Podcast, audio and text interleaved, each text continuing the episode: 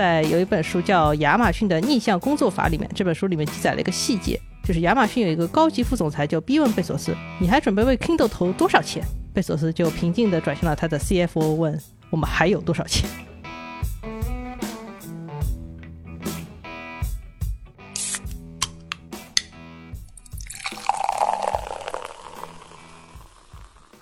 这里是商业就是这样。大家好，我是姜文杰，我是许冰清。这期我们来聊一聊 Kindle 和亚马逊。大家都知道，六月二日，亚马逊中国就宣布 Kindle 的中国电子书店将停止运营。具体而言，这是一个一步步退出的计划。先是一年后关闭网上的书店，然后停止下载电子书，一年内买的 Kindle 还可以退货。之后再过一年，在二零二四年，Kindle 的这个邮箱推送的功能也将停止。可以说，这个产品就正式的告别中国内地市场了。其实，如果在大众视野里面，Kindle 可能已经很久没有激起什么像样的讨论了。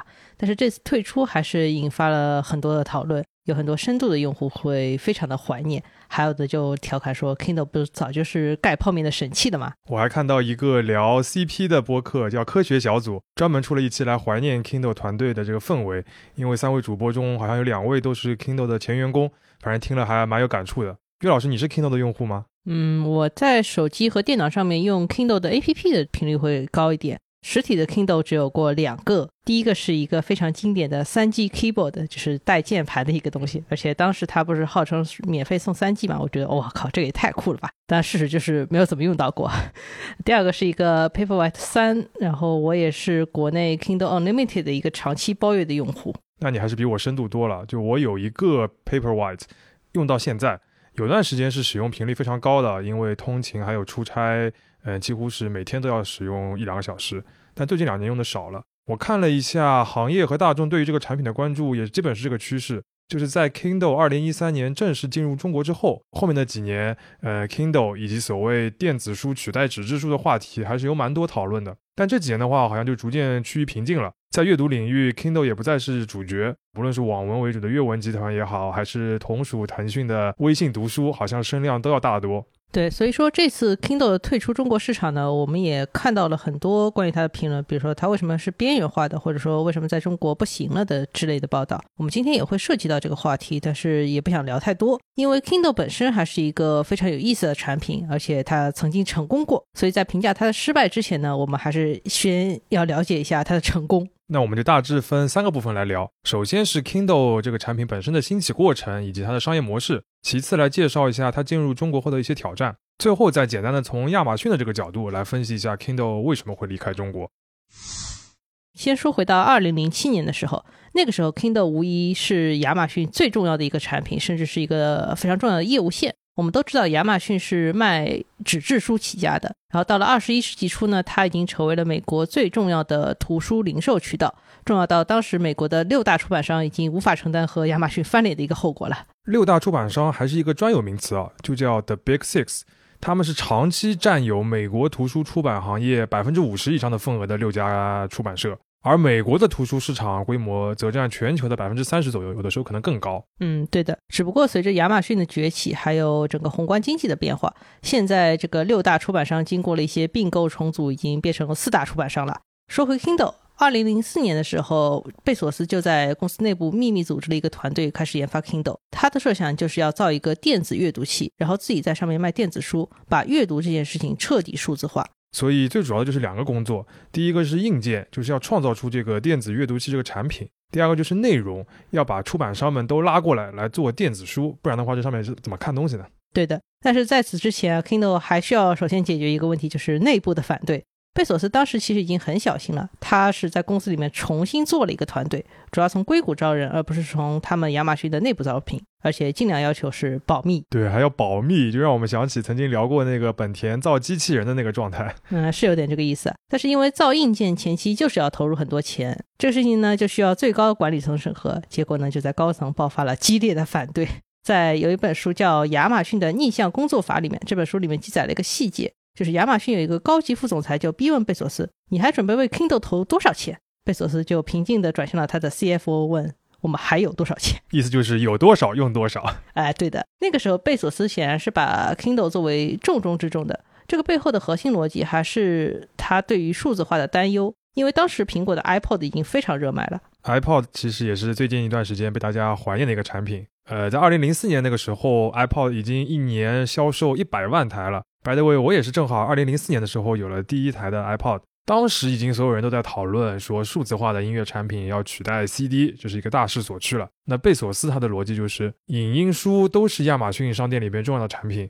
如果音乐数字化了，然后书也数字化的话，那亚马逊岂不是很危险吗？所以他的想法就是，与其等着被别人颠覆，不如自己先革自己的命喽。没错。那这个就是现在流传很广的一个破坏式创新的想法，也难怪啊！就当时在亚马逊内部，很多人会反对，因为那个时候的亚马逊就是一个电商公司，而且员工从上到下都是这个认知。那你突然贝索斯说要去搞硬件，那这个步子迈的确实非常的大。但是贝索斯这个人对于我们刚才说的那个逻辑是非常坚持的，他就强推了这个项目。事后证明也的确是有洞见的，就 Kindle 这个产品一推出来，确实是受到了欢迎。嗯，那我们就具体把 Kindle 这个产品展开聊一聊吧。好呀，Kindle 最大的两个特点就是电子墨水屏以及在线购书邮件推送的这个体验。就是你在网站上买了书，只要填好你的邮箱，它就自动把书下载到你的 Kindle 上面。后一个点的话，主要是软件的部分，我们放在后面再说。先来说一说第一个问题，就是电子墨水屏。这个技术还是蛮有意思的，它最早是由麻省理工学院鼎鼎大名的这个媒体实验室来发明的。这个媒体实验室是不是当初天使投资了搜狐的那个地方？啊，非常古早的一个故事，确实是它。呃，当然这个实验室更有名的是很多天马行空的一些研究，有不少都变成了现在很厉害的产品，比如说乐高的教育机器人，还有我们现在非常熟悉的触屏技术等等。那电子墨水屏呢，也是它一个著名的发明。这个项目团队是在一九九七年就从实验室里面独立出来，成立了一个公司。公司的名字也很直白，就叫 E Ink，就电子墨水。它的目标呢，就是把这个技术商业化，但是一直亏钱。直到 Kindle 开始使用它的技术之后，它才开始扭亏为盈。嗯，我们会在这期节目的 show notes 里面贴一个电子墨水屏的原理讲解视频，大家可以去再了解一下，这个很能帮助你理解这个产品优势在哪里啊。对，那个视频其实讲的非常清楚，而且这个原理并不难懂。简单而言，它这个技术的原理最终会给电子墨水屏带来四个好处。第一个就是像纸质书的那种感觉，第二个就是省电，因为它的显示是靠外面的光反射的，而不是你下面有个灯泡照上去，所以只要这个画面不变啊，电子墨水屏是不耗电的。这也就是为什么 Kindle 的待机时间可以那么长。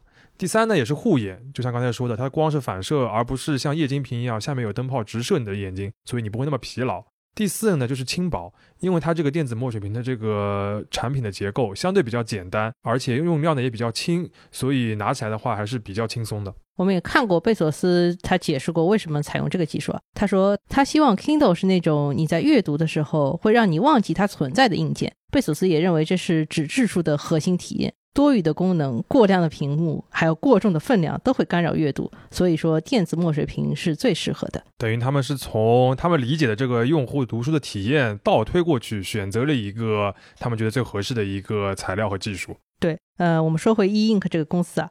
二零零九年的时候，中国台湾的一家科技公司叫元泰科技，就是柯南里面小岛元太那两个元泰啊。对对对。嗯，这家公司就全资收购了 E Ink 这个公司，当时的作价是两点一五亿美元，还是非常高的。对，零九年的时候这个价格已经很高了。嗯，而这个元泰科技呢，它的母公司是台湾地区的一家纸业巨头，叫永丰余，永远丰盛富裕。嗯，所以一家做纸张的公司投资了可能取代自己的一个电子纸的技术，听上去和 Kindle 的逻辑还有点像。嗯，对的。当然，现在这家元泰科技呢，就几乎在电子墨水屏这个技术上是一家独大的状态，据说是占据了百分之九十以上的市场份额，包括 Kindle 在内，很多电子阅读器都是它的主要客户。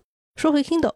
在确定了电子墨水屏这个方案以后，亚马逊还在2007年为 Kindle 设置了一个免费的三 G 功能啊，就是当年让我很痴狂的那个功能。嗯嗯。目的呢，就是方便用户能够直接在 Kindle 上面购买和下载图书，而不用像早期的 iTunes 一样，你要连到电脑上才能操作。想想看，中国是二零零八年才发三 G 的牌照的，然后 Kindle 在二零零七年这个硬件它就有了免费三 G 的功能，这个还是当时很超前的。嗯，对的。另外就是亚马逊在硬件上面一直也走的是一个无利润的模式。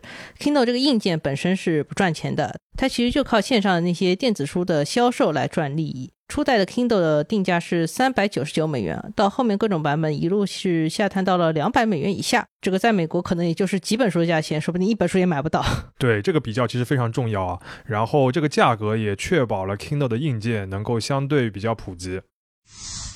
前面我们说到，这个硬件的研发和投入虽然有很多挑战，但是都可以靠贝索斯的一意孤行能够推进下去。但是这个电子书这个内容本身，亚马逊确实不能自己说了算，它必须要和出版社来谈。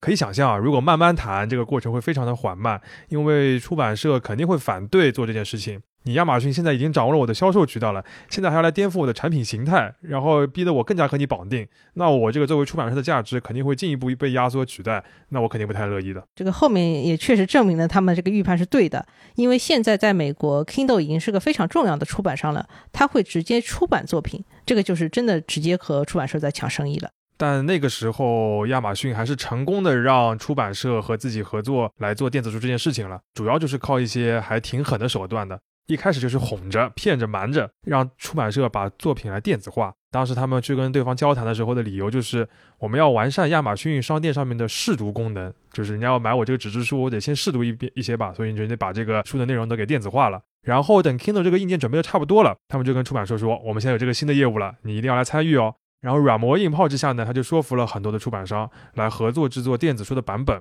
接着亚马逊会跟你说，呃，顺便说一句，一开始为了吸引用户，我们的电子书一定要便宜，所以每本书最高就是九点九美元。要知道这个价格是比不少精装书的批发价还要便宜的。然后出版社们就稀里糊涂都答应了。结果到了二零零七年十一月十九日，贝索斯在这个发布会上面从口袋里面掏出 Kindle，一个六英寸显示屏、二百五十 MB 内存，可以装下两百本书的一个一个硬件，还宣布说他的线上的电子书库有九万多本书。紧接着贝索斯就说了一个 One more thing，他就说《纽约时报》的畅销书排行榜的作品在我们这个 Kindle 上面每本只售价九点九美元。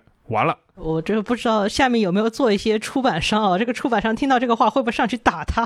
肯定是坐着的，因为出版商当当时觉得不对了，你没有说实现啊，你就一直九块九了。据说当时全球六大出版商之一这个麦克米伦，他的 CEO 就直接冲到西雅图这个亚马逊的总部，威胁说我要下架所有的作品。后来亚马逊是勉强同意把这个出版社的一些经典的书价格提到十二点九九美元。嗯，这个大家就注意到，还是 吵架比较管用。但其实整体来看的话，还是出版商吃亏了，因为图书的定价权是彻底被亚马逊掌握了。那过去实体书出版社多少还有一些话语权的，那现在电子书完全就是亚马逊和 Kindle 来说了算。如果你胆敢不跟 Kindle 合作的话，就像有的那个出版社到后面还其实还是抵抗着和亚马逊来合作的，那他就会把你在图书商店的一些。实体书，或者是已经上架的一部分电子书，撤出推荐位，甚至取消你购买的这个权限，让你销量下降，逼你就范。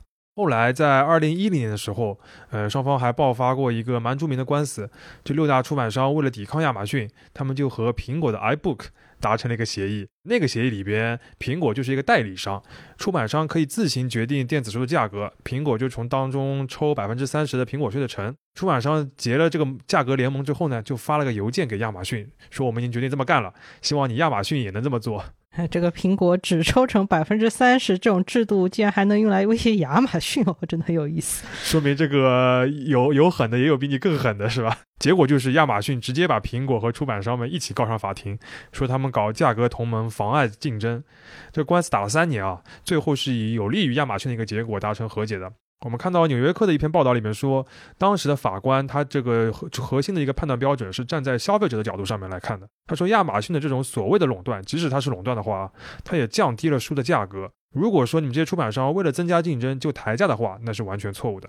嗯，垄断和竞争这个话题的话，永远是特别复杂的话题。我们这里只是提到了一点点。那你如果从不同角度来看，你也可能得出完全不同的结论。对，呃，反正亚马逊还是稳住了出版社，而且经此一役，他就开始大力的发展我们前面提到的他自己的出版业务，不跟你出版商玩了，直接来抢你的生意。虽然没有做到像六大那么大的规模。但是也已经有了足够的影响力，呃，等于到那个时候呢，它已经形成了以 Kindle 为中心，结合出版、发行、阅读为一体的一个图书生意。呃，我们看到一个市场咨询机构叫 IHS 的数据，在二零一一年，全球电子阅读器的出货量达到了一个巅峰，是两千三百二十万台，Kindle 在里面肯定是第一名了。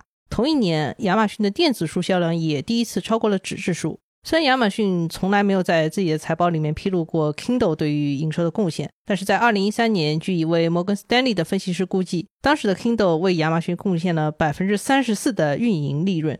可以说，这两年就是 Kindle 的巅峰期了。而在二零一三年，Kindle 也正式的进入了中国。把前面这些事情简单总结分析一下，就可以发现啊，Kindle 上市后五六年在美国市场能够大获成功，主要原因呢可能有好几个。第一个就是有先发优势，就是 Kindle 开创式的定义了电子阅读器应该是什么样子。虽然之前也有过类似的产品，包括索尼可能也出过不少的东西。对，我记得索尼有一个 DPT 二 P 一，就是那个屏幕超级大的，十三点三寸的那个电子阅读器，就是被誉为这个论文神器啊。呃，Kindle 之前也出过一个大尺寸屏幕的东西，DXG，那个也就是九点七寸了，当时也觉得已经很大了。那索尼那个也很贵啊，要几千块钱呢。我在朋友那边还体验过，感觉真的是很爽。但是这个价格是肯定没有办法普及的。第二个成功的优势呢，可能是从产品定义上面，Kindle 确实把阅读这件事情当时研究还蛮透的。举一个例子，我们有位同事王珊珊，她是 Kindle Oasis 的重度用户。她说这个版本的 Kindle 为什么好呢？因为它特别轻。那个时候她有一个小宝宝，她每天要花很多时间抱着自己的宝宝，所以 Kindle Oasis 它有两个设计，完美的适配了她的需求，就是单手读书。嗯，我还蛮能理解的，就是，呃，Kindle 的轻薄、省电，然后再加上无线这三个点，其实确实拯救了非常多通勤啊、抱小孩啊或者出差这种时候。但硬件的优势不难模仿。相比之下，Kindle 在美国的成功更大的原因，有可能还是因为亚马逊搞定了美国的出版行业，掌握了整个行业的一个主动权，让它有充足的书，并且可以按照自己的想法去售卖这些书。嗯，如果说亚马逊在美国成功，就是因为搞定了出版行业的话，这一点就是它在进入中国以后面临的最大挑战了。对的。第一财经周刊是在二零一三年 Kindle 进入中国后就写过报道，来描述 Kindle 入华前后是如何和国内的一些出版社来打交道的。只能说是小心翼翼，如履薄冰，和在美国那种从上至下的征服的感觉是完全不一样的。哦，展开讲讲吧。举个例子啊，就二零一一年下半年，Kindle 就去拜访中国最大的一个商业出版机构中信，然后他们这个拜访啊，就是非常的细致周到。Kindle 的团队过去很多人，然后介绍说我们的自己的团队是什么样的，然后来自哪里，Kindle 是如何看待中国市场的，然后这个硬件的角色和商业模式是什么样的。然后这个出版社可以怎么来在上面上传电子书，用什么样的一个模式啊？然后如何我们帮你来做营销，讲的非常非常细。嗯，这个就是一个典型的来拜码头喽。对对对，就是拜码头这个感觉。当时那个报道里面说，Kindle 团队有一位核心的人物叫江峰，他曾经是一个国内大出版社的一个高层，然后他组建的这个 Kindle 的早期团队啊，也是以出版行业的人才为主，所以他们在这个码头里边的人脉还是蛮足的。在有了初步的意向之后呢，Kindle 就会拿出一套比较成型的分成方案，然后把这个合作来落实了。以成本价来计算，这个方案就是 Kindle 拿百分之四十五，出版社拿百分之五十五。而国内出版社对于这个方案呢，一开始还是比较警惕的。一方面是因为他们已经知道 Kindle 在美国是那么成功了，另一方面呢，他们也不知道中文的电子书应该怎么定价，所以是有一个既想要去学习，但是又担心自己被取代的一种犹豫的状态。之后才逐渐达成一个共识，就是这个 Kindle 的电子书在中国大约这个售价是纸质书的四成左右。嗯，现在可能不止了，有些畅销书我看还卖的蛮贵的。对，现在有的畅销书的电子版跟纸质书价格都一样，甚至更高的都有人看到过。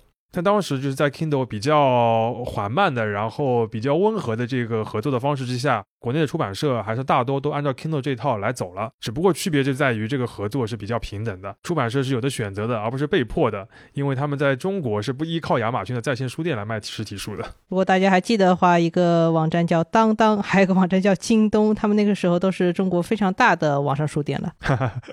呃，所以 Kindle 呢就需要花更多的时间去积攒它这个电子书库，而且这个书库的规模一开始就没有办法和美国的相比，所以这个就决定了 Kindle 在中国从来不是在美国那种话事人的地位。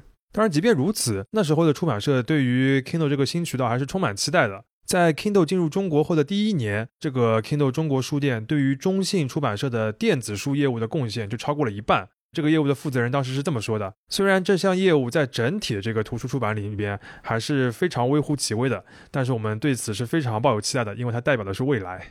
嗯，我觉得可惜的是，就是这个未来并没有来啊，一直是微乎其微的一个状态。因为我们还是看了一下中信出版社这个收入结构，电子书是归在数字阅读服务这一项里面的。当然，这一项里面还包括了什么呢？包括了课程、有声书、广播剧，然后导致说这一整个数字阅读服务的，在整个中信出版社的收入占比里面，最近四年是连续在下滑的。它最高也就占百分之四，然后二零二一年呢是占百分之三点三八。具体到收入层面呢，最高也就是没有超过八千万一年，很少。对于中信这个大出版社来说，其实是很小很小一块了。如果要分析这个背后的原因的话，除了出版商的资源不够以外，Kindle 在中国还是有一些先天条件的不足。首先就是根据法规的要求，它是不能从事出版的，只能做发行。另外就是它庞大的这个英文书库也不能直接的引入中国，等于它既有的一些先发的优势在中国那边都使不上劲。另外就是还有不可回避的一个盗版问题，像亚马逊的一个竞争对手就曾经直言过，单盗版这个问题就会让 Kindle 在中国失败。嗯，其实这些问题大家都要面对的，只不过 Kindle 要先适应。对，那除此以外呢，还有下面两个问题，有可能是更加阻碍 Kindle 在中国的普及的。第一个就是时间，二零一三年 Kindle 才正式进入中国，那一年四 G 的智能手机已经在中国开始销售了，而且用手机看网文的这个时代马上就要到来了。第二个就是提的相对少一点的一个问题，就是价格。前面我们提到，在美国一个 Kindle 可能就是几本精装书的价格，但在中国这可能是几十甚至上百本书的价格，所以这个硬件还是蛮贵的。而且这个硬件只能用来看书，不难理解啊。所以说，Kindle 从进入中国一开始呢，就是面对了一小群年轻的、受过高等教育的或者在大城市工作的消费者，而且它好像从来也没有突破过这个范畴。没错，虽然从整个 Kindle 的业务来看啊，就中国市场在其中还是做得不错的。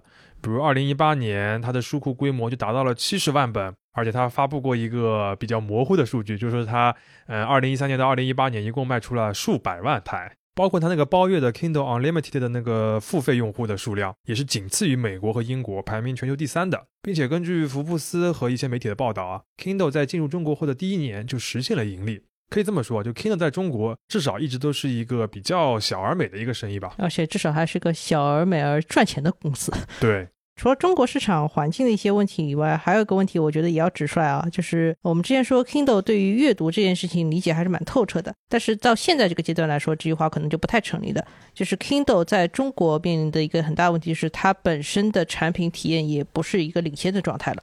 首先是在电子阅读器当中，它有两大创新。我们前面提到，一个是电子墨水屏，还有一个是在线传输，这两个技术壁垒都不存在了。像 e ink 的这个墨水屏，谁都可以买，谁都可以采购。像无线传输这种事情就更不用说了。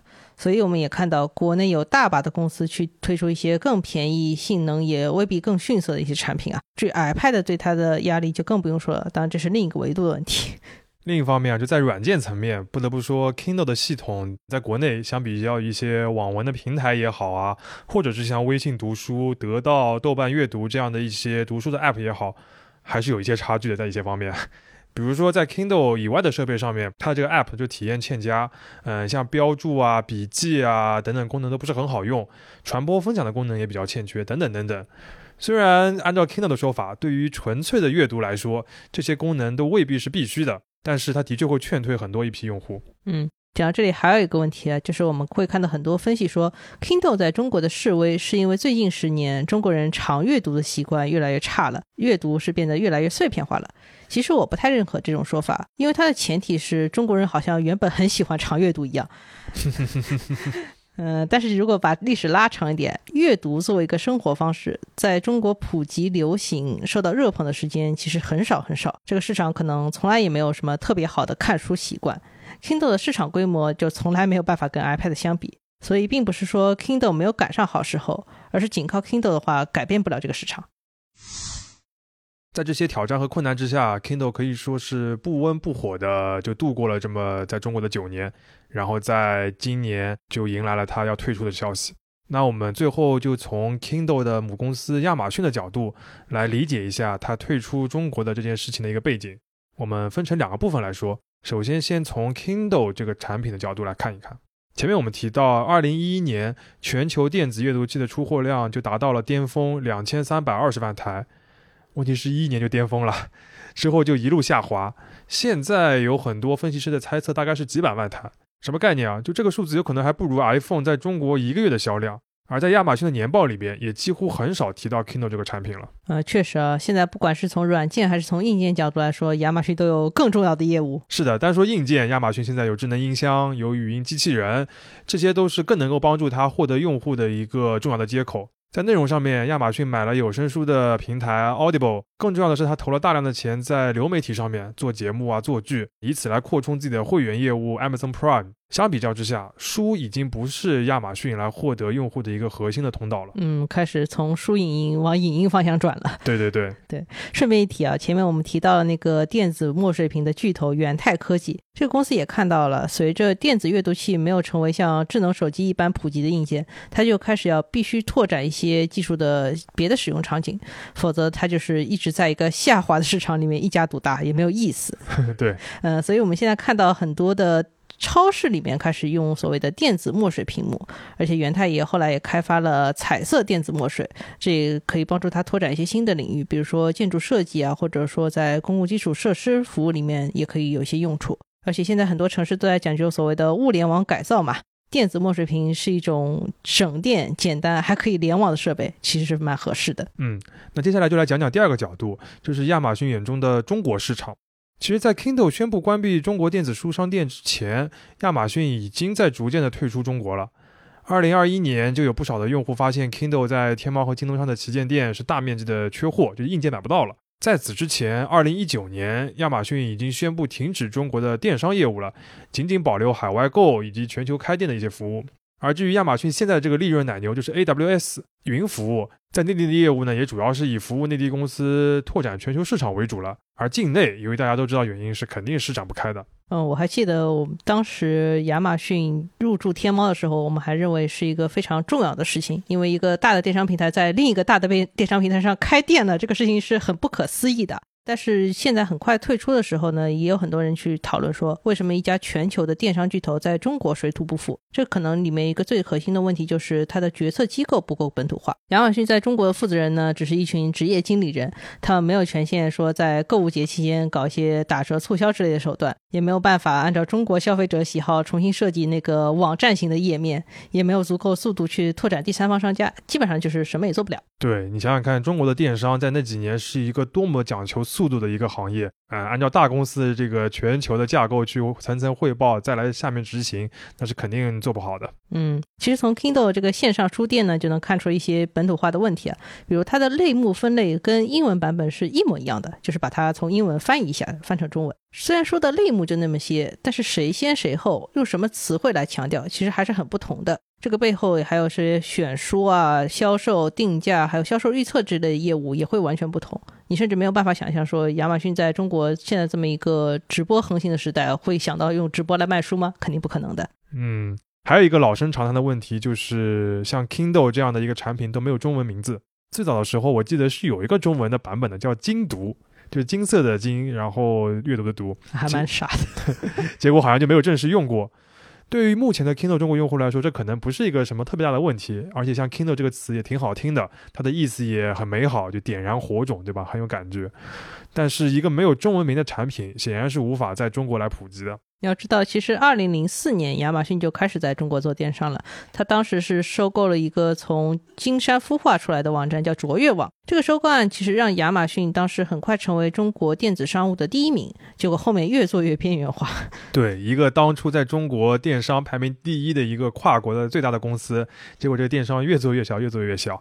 呃，现在什么业务都退出来了。嗯，我们还是看点数字。就亚马逊在财报里面呢，会按照全球的各种区域来划分业绩。北美是一块，然后国际市场一块，然后中国呢是国际市场里面的一部分。啊，这个国际市场里面还有英国、德国、法国、日本等等，还有印度。哎，对。然后反正也没有按照国别再细分了，所以说我们不知道说中国市场具体占多少，但是没有关系啊，看这个比较宽泛的国际市场也能看出来问题。从销售额来看，国际业务的营收占比呢，大概是从二零一五年时候是百分之三十三，变到了二零二一年的百分之二十七，这个是肯定缩小了。然后它的运营亏损呢，二零一五年是七亿美元，到二零二一年就变成了九亿美元，亏损扩大了。与此同时，亚马逊云计算服务的运营利润是从二零一五年的十五亿美元扩展到二零二一年的一百八十五亿美元，这个整个升了一个量级了。对，所以现在来概括亚马逊这个庞然大物的话，它是一个业务规模主要靠北美。然后利润主要靠云服务的一家公司，那你可想而知，包括中国在内的国际市场到底是个什么样的位置了。嗯，对的。虽然在财报里面还有说贝索斯给股东的信里面呢，还是能看到他对国际市场有点重视的，但是事实呢，肯定是发展的没有那么顺利。那么里面的中国呢，就不谈了。所以总结下前面讲到两个角度，一个简略的结论就是。Kindle 在亚马逊的重要性在下降，中国业务在亚马逊的重要性也下降。那叠加在一起，Kindle 的中国业务被亚马逊裁撤掉，就不是那么意外了。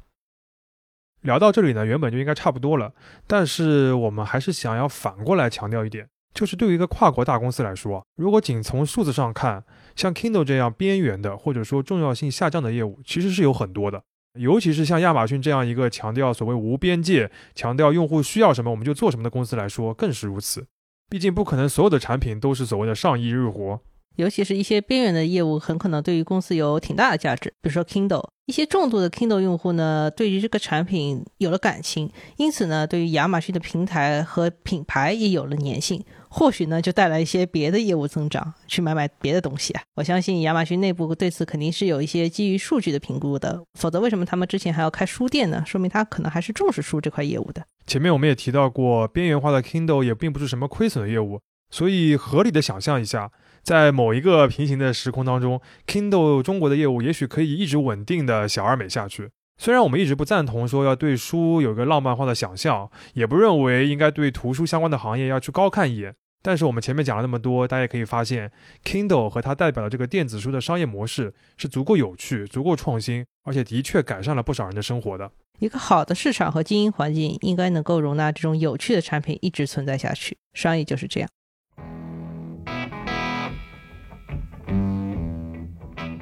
感谢收听这一期的商业就是这样。你可以在苹果播客、小宇宙、喜马拉雅、网易云音乐、QQ 音乐、荔枝等平台收听我们的节目。微信公众号“第一财经 eMagazine” 也会推送每期节目的内容。如果喜欢我们，欢迎你在苹果播客给我们五星好评，并期待你在各个平台与我们交流。尤其欢迎分享你感兴趣的话题。下期见。